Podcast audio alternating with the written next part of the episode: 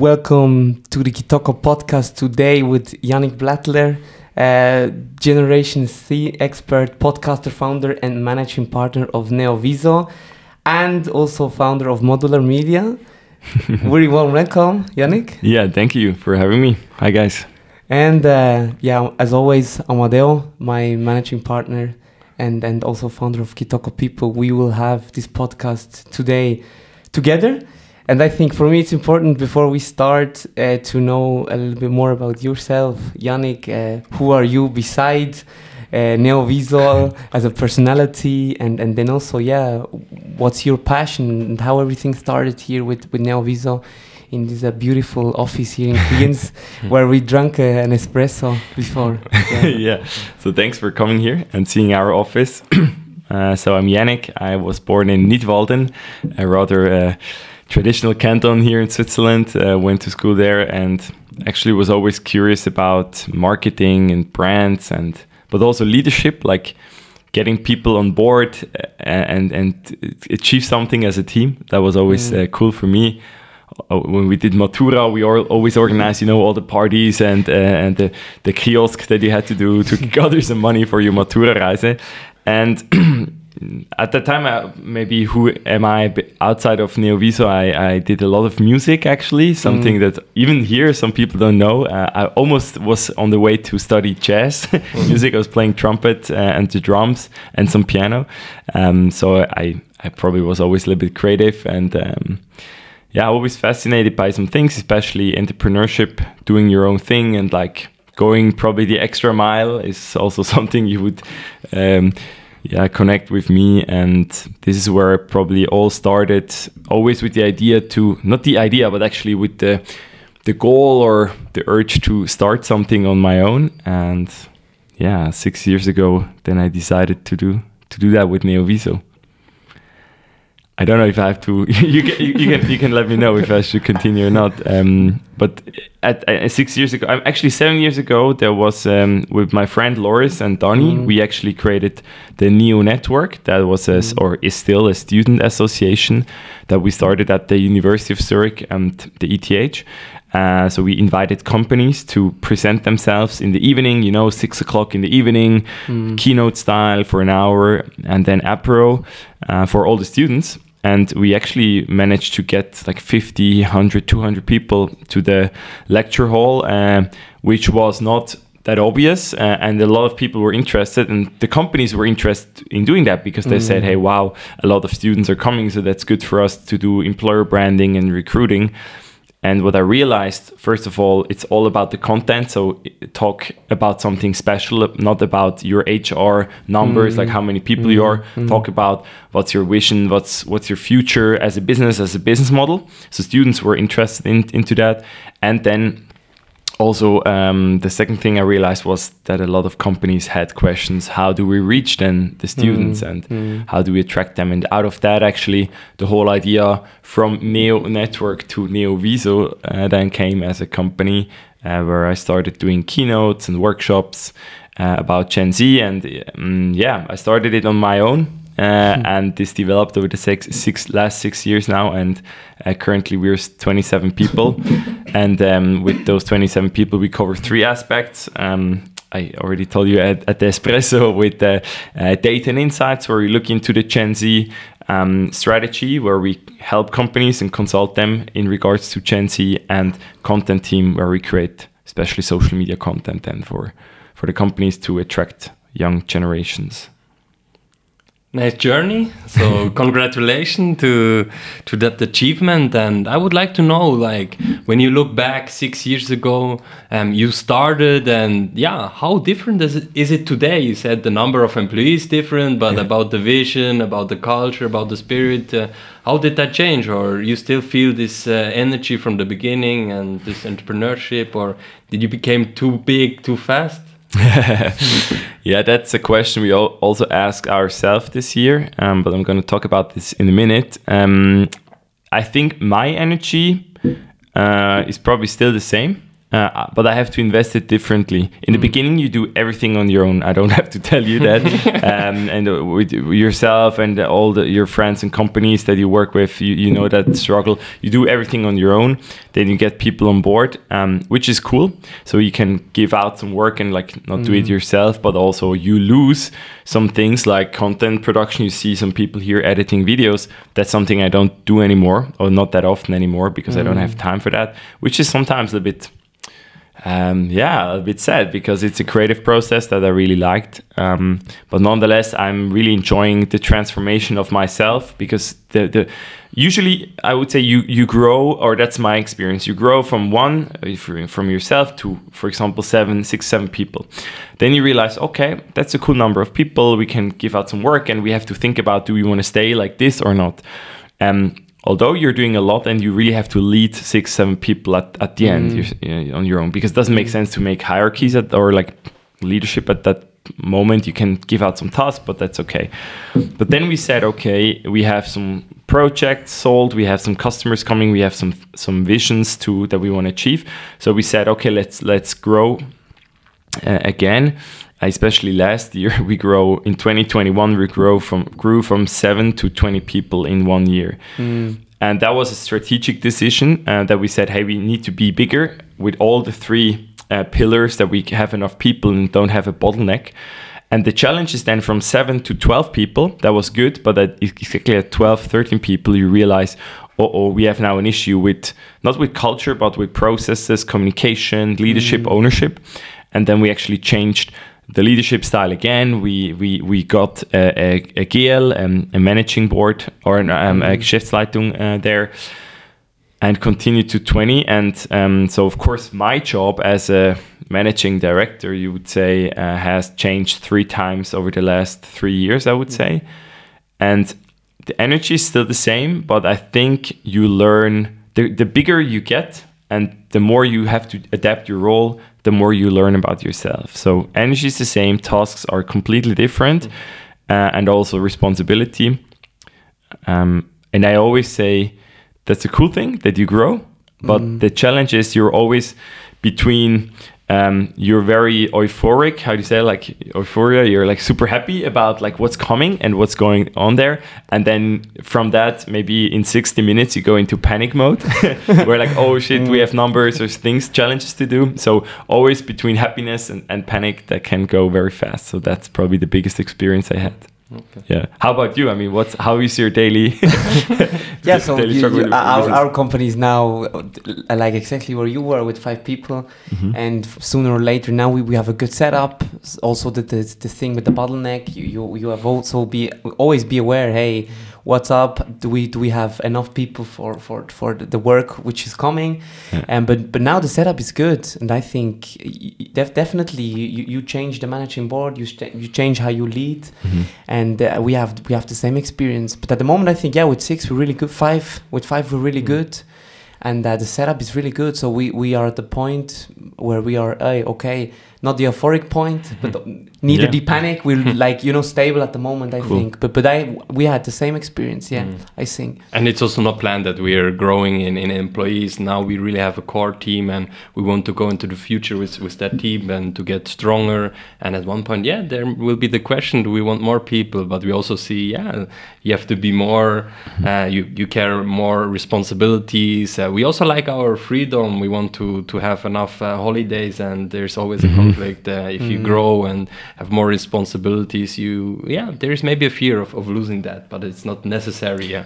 That, but that's a cool point. I think building the strong baseline. I think I built a very strong baseline in terms of content and or what we do as a company, uh, who we are. But um, the the leadership team and or we have like we have a GL of three people, so three main people that are on the board, and then we have in total five people that are head of they have head of mm, mm, functions, mm, and. Uh, developing that was actually a development over the last two three years especially and we didn't base build that base very um, maybe correctly because it was just my company and I started it and uh, so it developed in this way. But I strongly believe that it was now this year that we had to do that. Processes communication you know you're 20 people. Last year in September to no, uh, December you have busy season. Everyone has their budgets. They want to do something with you so good to, to, you're good to go.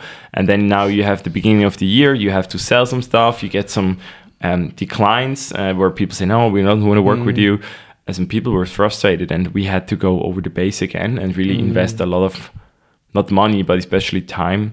So i think that's very very important and that's also something i underestimated how much time it needs with 20 25 people to get those things going and do some changes there Mm, mm. So Yeah. so yeah, I understand. Like you, you were really service based. You pushed forward in the Mhm. services, so you were really good in what you're doing. You, you you know you, you knew like what were you doing in services. But then yeah, on the other hand, the the, the leadership team in the core were kind of of, of behind at this Yes. moment. Yeah, really Exactly. interesting. Really interesting point. And and then I was was also we work when we work with, with high performing teams or with leaders they, they told the same you know in a way you're really visionary and euphoric but in the other way you, you you're panicking so Mm. what you, what are things that, that that helps you in this moment neither when you're panicking or really euphoric to yeah to in a way to regulate yourself because they're these are really strong emotions Yeah, yeah, strong emotions. True. I think um, people would say now, yeah, you have to find the balance. But to be fully honest, like there's no balance Mm. in this moment. That that's why you chose probably that path. I think you have to. We have to be honest here. Um, what I definitely, what I definitely like, like mentally, is. Um, for, for some something I always did was going out with friends and uh, especially when I was studying, you know, I did my with, during the masters. I was also already having my company. So although I had so much to do, I always said, okay, you know what, Wednesday evening, let's go out, let's do something, let's do something completely different and talk with people, something else than just business. Um, now currently it's running um, stuff like this um, and and and so that's the, the classic one I would I would say.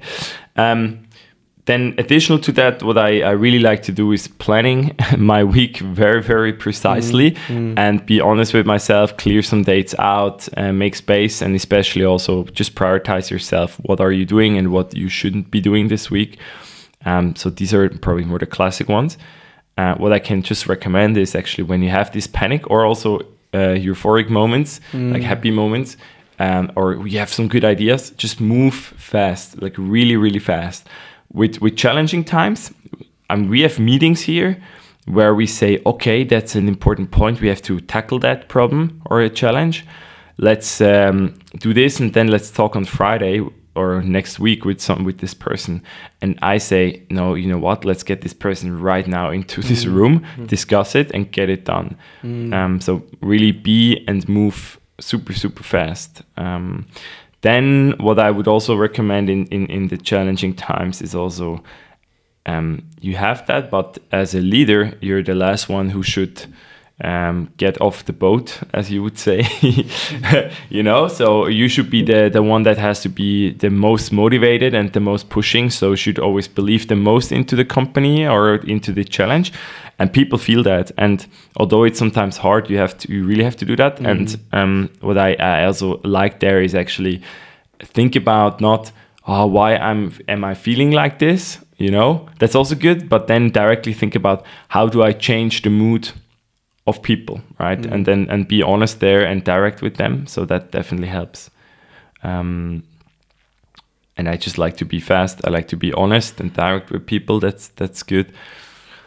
And also yeah I, think also let your team be part of those emotions right? Mm-hmm. Because then then you, yeah mm-hmm. you would think like oh they don't have they shouldn't feel it. Of mm-hmm. course they should feel that you're kind of in a maybe in a panic or like in a bad mood sometimes. You also should be in a good mood. I think people really they feel that. You know i'm coming into the office 10 times and nine out of 10 i'm super happy and making some jokes you know and bring some good spirits in. And maybe one time i'm not that happy or i'm a bit focused or like sad or angry or something. And people feel it and they also know when i'm angry about uh, certain projects i also tell them or if i'm not angry at them but i'm telling them look i think we have should have done that differently. So there's like your private life that you should organize and have the balance there but that's super super difficult. Um, and then also um, uh, get, yeah get things uh, fix things super super quickly. Mm, bring it on the point Yes. uh, as you said. Yeah. So yeah, you mentioned the, the word yeah, um, if I would ask your colleagues here, how would you perceive uh, you as a leader? And you you mentioned like uh, being very uh, honest person. Mm-hmm. And when I'm entering this meeting room, I saw a poster at the door where there were like words like inspiring, courageous, flexible, honest. Are these the values of yourself, of your company, or is this the young generation that these values are very important? yeah it's it's it's funny the the values um are there uh, that was a process we actually we, we split the whole company into five teams and we asked them hey if you have five to seven words how would you describe our values now and also for the future? So they wrote down um, all the values they explained it. We got all the different words into one um, online survey and we asked then every employee to rate it again like four or five weeks later because then no one no one knew again who, who wrote which word uh, one to five um, and then the strongest five got our six no five here uh, got out of that and then we said let's print it out put it on the wall and then let's wait until December. And in December, we're gonna look back again and think: Are these the values, or is there something something missing?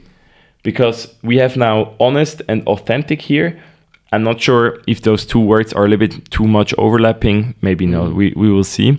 Uh, I think that this is definitely something the young generation wants to be as a company or, or as an organization. Um, definitely especially flexible is something that's probably one of the strongest words that the young generation is is uh, wants to do um, and I also think that that's the biggest problem when you when when I talk to companies and tell them look this is a young generation that's coming. I, I usually sum it up like this um, they want everything to be flexible they want everything to be instant so in the moment and everything should be more clear. That's that's a, a slide that I'm bringing to every presentation, and everyone can take a photo of that, or I'm sending them the slides because at the end, everyone can think about are we doing this right or not? You know, you could talk about recruiting, employer branding, selling, or whatever. Are we instant enough, especially to young people? Are we flexible enough and are we clear enough? And flexible is a strong word. And when you talk to leadership people um, or uh, leading people, you really see that they are not flexible enough in their thinking what it needs for the next five to 10 years, how to develop the company, attract young people on board, uh, or attract young customers. So, this is a big topic that, that the companies are discussing currently. How do we get flexible and actually manage to uh, bring the services that we are bringing currently also in the future? Hmm. I see there we're changing out of Neovis of the values out to the business world. Yeah. Really nice turn. Um, there's my question: When you do, do you see there a gap also between maybe older people which are leading, which the experience is super super important. We don't have to discuss about that. Mm. But then also younger people which were coming f- from from bottom up and and have really like yeah uh, like or like like if they have really really the the importance of the values of yeah flexibility and do you see there a conflict is there a gap between the generation or what is your Yeah. Um, I mean, look, our mission is called closing the gap between generations. We are not the lawyers of the Gen Z. We're not Mm. coming and say, "Hey, everything what the young people are doing, they that's the best thing." mm, We just say, "Hey, look." In a lot of companies, you have this gap between young and older generations, just in terms of how are we doing business, how are we working together, what are our values, stuff like this, and that's a challenge. Um, Mhm.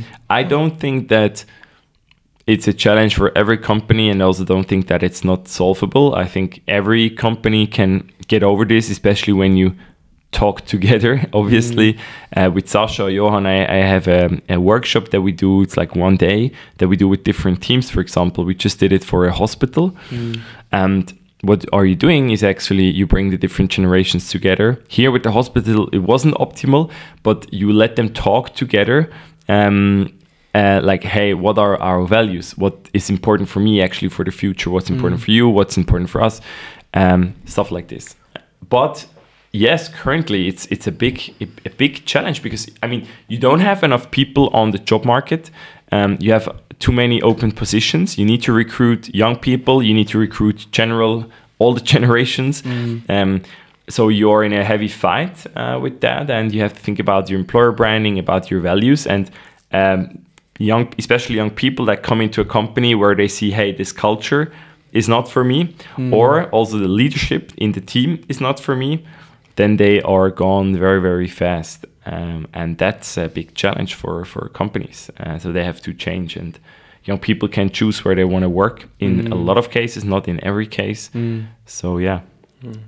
And when you're in a position of, of a company that has this issue, like you have this younger generation coming with a very clear, um, yeah, wish what they want. They have a clear. It's also a generation that can raise this question: what is ac- actually a happy workplace? And then you have a, a high per, uh, per percentage of people that are very into the business for a long time. And uh, yeah, what would you advise? You, you you mentioned just bringing them together, but you can also um, not only um, attract the young people, mm, you might risk losing the, the older generation. Yeah. Yeah, that's the biggest challenge to bring everyone uh, or have everyone uh, staying and happy, and not someone getting angry um, because you change something. Um, the biggest problem is that older generations are looking back at their youth or like at that time when they were younger, and they think about how their reality was. So it was completely different. That's why they're getting angry currently. If you look at the media or on LinkedIn, you have a lot of different opinions because young people are requesting a lot of things. They want a mm. lot of things. So you have this gap because, because they say, hey, we don't didn't have that. We just had to work. We had to fight hard for what we want. You know, we are the real workers, and the young people they don't want to do that anymore every generation had that that gap but especially now yes the the work or the labor market really has changed um, in favor of a younger generation and the people that are looking for a job. So i would say hey don't take this picture for granted. Really look behind the scenes of gen z. How are they choosing an employer? Um, then also I'm telling them, hey, be open and and think about your employer branding, about your recruiting. You have to ad- adopt that because either you have a problem or not. And if you have a problem, you can of course uh, say uh, or complain about everything, but it doesn't solve the problem. That's what I'm telling them. So I I tell them, look, check out how are you perceived as an employer. Like what are your attributes? What are your advantages compared to other companies? Um, uh, of course, we do workshops with them where we show what's going on on Snapchat, what's going on on TikTok, um, what what what do people say in our survey. So we try to explain that that they realize, oh, I had an opinion about that, but I never had a answer or a solution for that. So that's definitely something we do. Um, and then we also just tell them, hey, you have to switch up how you do meetings, how you communicate, how you develop people, because don't forget, you have young people coming in. You actually exactly mentioned it. Uh, they are coming into a company that we have a lot of people working 20, 30, 40 years. And we have young people coming in saying, I'm going to work there one, two, three years mm-hmm. max because I want to have some experience. and if you don't keep them in the first 12 months uh, or like six months and do meetings and coaching with them, you're probably going to leave them because they never get integrated as well enough. So companies are still looking or working in this 12 month period of development. And at the end of the year, we're going to have our salary and development meeting.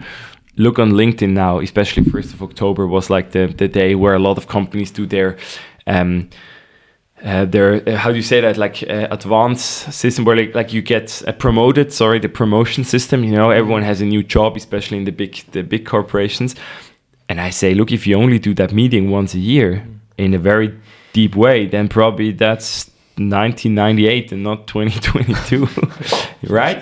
No I, I, you have to do meetings every month. You have to develop them. You have to set goals in a short term way clear goals mm. and get people developed that so they think wow this sme company or this large company whoever it is that's cool. I get developed. I learn new things. I get mm. new uh, responsibilities. Mm. I learn from my leader as mentors. I you know that these are things that really are important for us that we also have to put into the companies as a as a mindset change how fast it should be I can totally agree with that point. Uh, also, one of our survey was really pointing out when it came to career management skills of young people, what they really pay attention mm-hmm. um, when it comes to their career is really like the, the personal growth, the, also the also the the business growth. Yeah. Yes. Uh, Yeah, and in this way, we, we also lecture one uh, my future model at the FHNW mm-hmm. um, in in Muttenz, and there's it's it's also a question to you: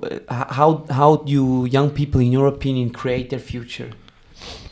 In Europe or no, in, in my Europe, opinion? yeah, yeah, in your opinion, in how, yeah. how they how they how in they, my opinion, sorry, yeah, in the state. Let's talk about the states. yeah, yeah. no, no, no. In your opinion, yeah. uh, I also saw a survey where you mentioned a little bit and and it's also a topic for us and we're really curious how do you see that? How they create uh, their career? yeah, yeah. Um, so after their university or after their um, apprenticeship i think they really they have the urge to learn a lot. So they really want to develop themselves and learn a lot. Um, i think they want to see a lot of things in the first two, three, four years. That's mm. very, very important. Mm. And the best way would, of course, be for companies to see that in one company so they can show them a lot. So, first challenge for companies is actually they just say, yeah, you have to do that for two, three years, you know, and then uh, we will see where it goes. They, uh, they, they, they, turn off. Yeah, they turn off. They yeah, say, you like, know what? Oh. Why should I stay here for two, three mm, years? Mm, I want to develop uh, quick. Um, then I would say they um, they don't want the classic career anymore where it's just about money you know? A lot of bef- generations before were like okay where do i earn which money? What how do i develop? It's just clear that you do the career and that you get into the next step and stuff like this and i think young people really they don't only think about that i, I should rather say they also think about how can I self-realize myself, you know, mm. like Selbstverwirklichung, like how do I really get to the next point of um, stuff I really want to do, right? Because I think then you have the balance of work that you do, like professional work in or in a professional setting, um, you earn money and you actually cover the topics that are most important to you. You know what I mean? Mm. So mm these are things uh, these three things are super super important for them and companies have to think about how do we um, get that to people. Then i think um, young people really get into the filter bubbles on linkedin on tiktok or whatever where they can also compare themselves to other people. That's a challenge. This can be stressful but it can also be super inspiring. I mean if you're in finance, you probably land in a finance bubble on TikTok very fast. So you kind of see how are other people working, what kind of companies are there, how do the, the offices look mm, like. Mm. So people get maybe also frustrated very quickly because they can compare themselves. Mm. So that's also an issue. Actually, they don't want to move super, super fast. But on the other hand, they also want to move fast because they can compare themselves um, and see what others are doing. So they also want to have that. So they're maybe not, um, how you said it, they don't have enough time to wait. Um, mm. uh, that's something I would definitely say. And I, I also think young people are progressing their career, especially between 23 and 30 where they get a lot of inspiration but they don't know what to do mm. so they actually try a lot of things and at one point between those years they realize it and then they go full in mm. you know because people always think yeah between 14 and 19 years old you're kind of identifying yourself mm. and you're finding yourself which is true as a human being and values and all those things but career professional wise a lot of things are still coming later because mm. you still realize it there mm. so you listen to podcasts you listen you read the news or whatever and you you you follow some youtubers and then you think mm. okay that's cool, and I also want to do that, um, whatever industry it is. Yeah. Well, how what would you say there? Yeah, it's interesting. You mentioned some points. I think uh, the, uh, most of the people also where we, we did our survey, they, they answer that they, they, they, they don't want to work in, in, in first place for money. So this mm. is mm-hmm. also a topic you mentioned. And then furthermore, the, the, the, to to choose a job where you have also your free time and where you where you can bring your mm. passion um, um, in was also a, a, tremendous result where we where we asked and, and where we gathered. So they, they choose the job mostly um, beside and, and also that they can part-time do their passion so so what they love what they do. So uh, this is interest these are interesting points. I think the two the two most most most valuable for us. And then furthermore we also asked about uh, leadership styles and you know the transparency of a leader and also this flexibility which they want are points that that that you also mentioned. So Mhm. it's really interesting for us also. And and then it's also for me it would be interesting also to ask you we ha- as a leader of, of, of, of a young company yeah i worked here and yeah it's like everyone has fresh sneakers. The people are really young. Mhm. they're open-minded. They, they tell you hey what's up? So Mhm. so it's a really young company. Uh, you mentioned some leadership skills beforehand but but but as a as a, as a leader in an organization and what would you mention how how how leading young people Mhm. you, you told before yeah a lot of meetings like Mhm. uh, getting closer that they or, be close to the generation that they Mhm. feel they can develop but furthermore what would you say is an advice to to to, to lead younger people probably it's not something new that I'm going to say directly now, uh, but it's still very valid, and that is you probably come for the brand, for the company, for the big thing overall, but Mm. you stay because of your team, Mm. and especially because of leadership. Mm. And you also leave super, super quickly when the leadership and the team is not good. Mm. When we ask Gen Z here in Switzerland and also Germany and think what what's what's giving you the power to go all in with your work, you know, like do everything you can, like be super motivated. Top one is um, the best having the best team around Mm. me, right? And a Mm. good relationship and a good team culture. So make sure as a leadership people, as a leadership person, sorry, I think you're one of the biggest tasks is having a good team culture. Um, actually, a, really a killer ki- team culture that's really like awesome. Um, Killer. killer, yeah. uh, and not worry about what's the whole company culture. Because you see some companies that are, as a whole, like really strange, but they have one team that's going they that are awesome, right? And you can keep people. So make sure you have this team culture. Then also make sure that you are a coach and not a boss. Apparently, um, because the boss, a lot of people can be the boss and can decide, but the question is, can you coach people, um, look after them? Think that's super super important. Also, make sure that your team is happy and healthy, uh, especially mental health topics. I mean, look at the numbers like 50 60% is saying um, i'm worried about my mental health uh, 60 or 58% told us you have from 1 to 7 and 7 was like yes i fully agree and it was like mental health is important to me so 80 85% uh, 58% said 7 right and 85% in total were like 6 or 7 so top 2 they said yes mental health is important for Mm. me Mm. so make sure you have that, right? Um, for example, a, a, friend of mine is working uh, as a. They have a startup called Mood Talk. I don't know if you if you heard about that. So teams can just like every week or every four week, whatever they want. It's like a one minute survey, and Mm. you you kind of check in, and then you discuss the results and stuff like this.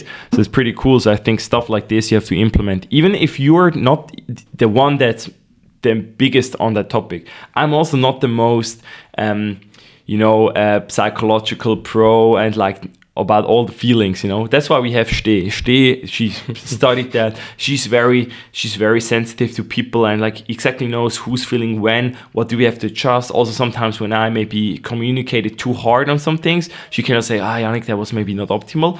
But that's good that's a good balance because i'm the one who's pushing and motivating the team and i i, I always say i want i just have to put in the champions mindset and then Ste is also wanting that but on the other side she says like okay we also have to look after the people and i think this balance is great. So not every leader has to do it themselves but they have to mention someone who's looking after that. And i would say that's even better because then you have one person that's kind of communicating what's good and what's not so good in a team and they also have to take on responsibility and it's not only your fault uh, or like your problem at that point. Um, It's a Yeah, no, it's, it's, it's, a, it's a pity that the people out there listening couldn't see the face of Yannick. Yeah, like, yeah, he yeah, was like- getting like- so body energy language. full and Yeah, yeah. like full of energy. And I would be very curious to hear more about this champion mindset that you're trying to, to to implement. Tell us more about this because uh, your eyes were full.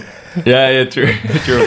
okay, look, um, I, I mean, there are a lot of things. You, you asked me earlier in this podcast, like, how did the energy change and how is the mindset changed? And something I learned probably already when I was younger, but especially now was you, you, of course, you need the winner mentality. You want to win. You wanna, you wanna not win every game, but you want to win the year, right? I mean, this month even already it has now four days, and we probably had like three or four losses, but uh, we want to think like champions. I also want to implement that within people.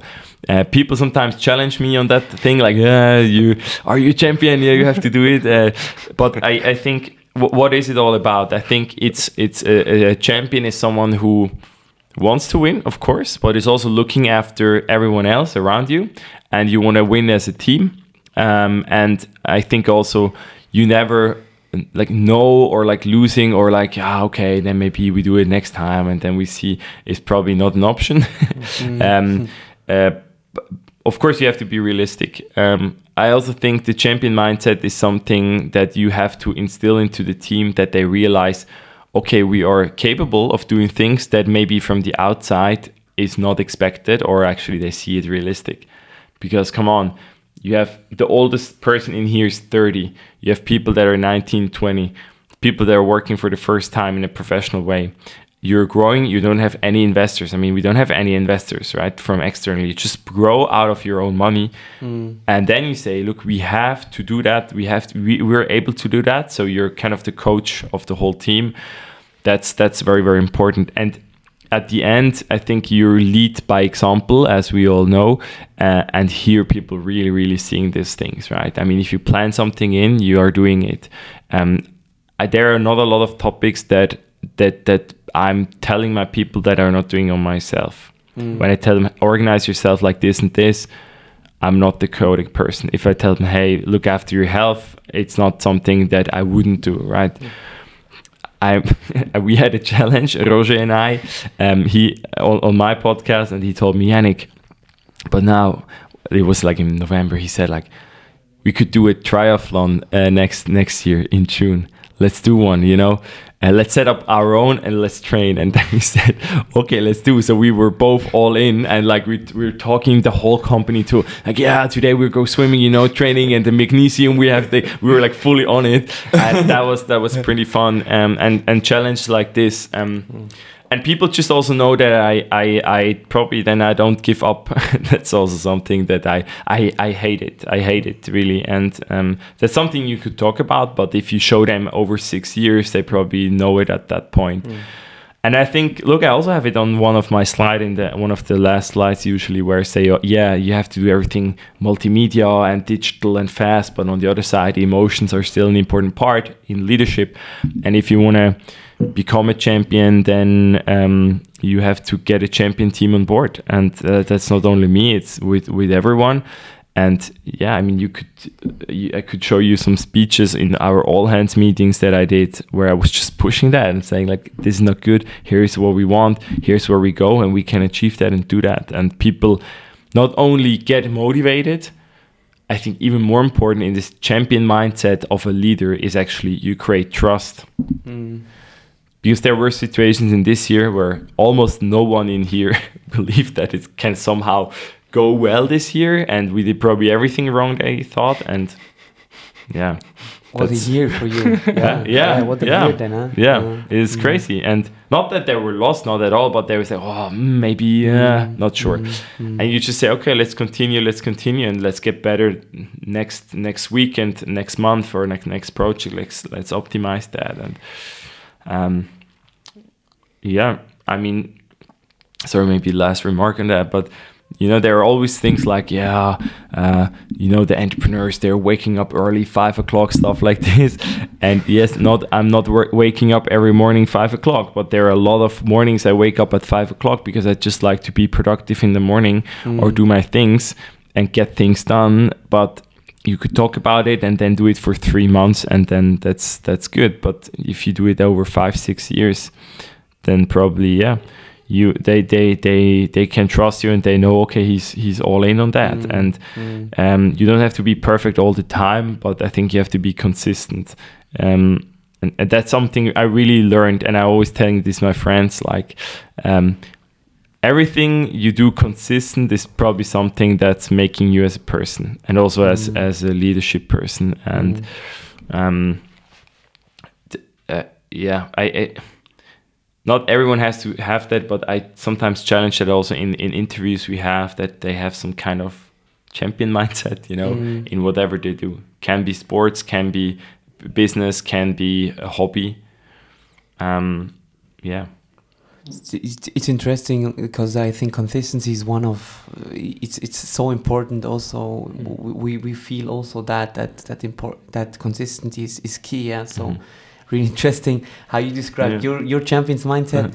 yeah. Besides, I love to to to to wake up also late sometimes. You know, go to the office at nine. So Yeah. I think it's a balance. You know, like Mhm.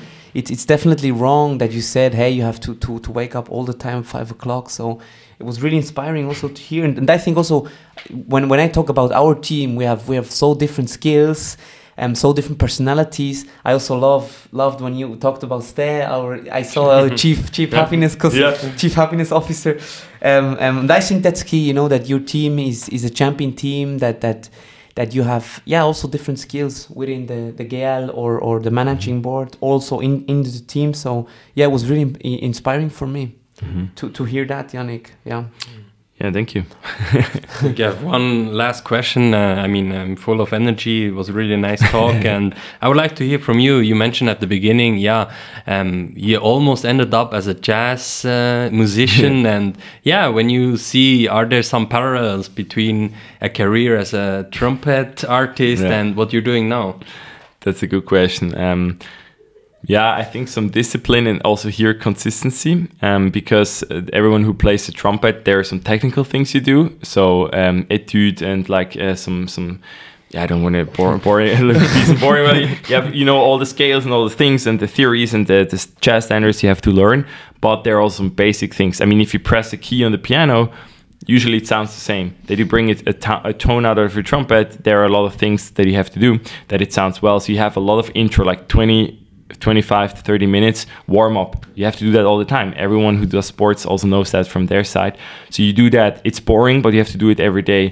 Then you practice, and it's a lot of discipline to go through those scales and um, exercises jazz but also classical way so i learned that from i don't know when i was 10 to 18 19 um, i was doing that every day then i also played the drums so I, I practice i don't know from 5 to 10 to 15 hours every week you know um, and, and distributed over the days that you have to do it every day and if you don't do it for like a week then you lose your um, um, your, your technique that you have.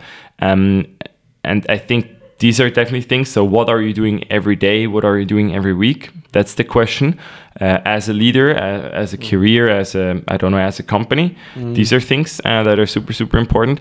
Um, and then also you have to think about yeah, as a jazz musician, then how do I how do I market myself and how do I get business in right? You could teach other people um, but also you have to play you have to market yourself. I think a lot of jazz musicians are very well artists. They, they are really really good. They- i mean if you study jazz or whatever here in switzerland you're really really well educated. Uh, so you don't need that for all the concerts you're playing. But all those musicians or um, a lot of them are very bad marketeers. I also told that some some musician friends already. So Oh. yeah. Do yeah. So really think about the marketing. You have to push yourself also as a person. You don't have to put yourself like hey i'm the biggest most important person here but just put out what you do document it show it to friends and, and family to to possible clients. So these are some Nice. yeah things i would uh, put in a similar place I like that answer. Yeah, and here also to our listeners, I think uh, about marketing yourself. Uh, Yannick has also the Navigator podcast, so definitely uh, listen in if, if you're interested. And if you don't have any more questions, Amadeo, uh, I would close here. Um, thank you so much, Yannick, for having you uh, here on our podcast. It was really interesting.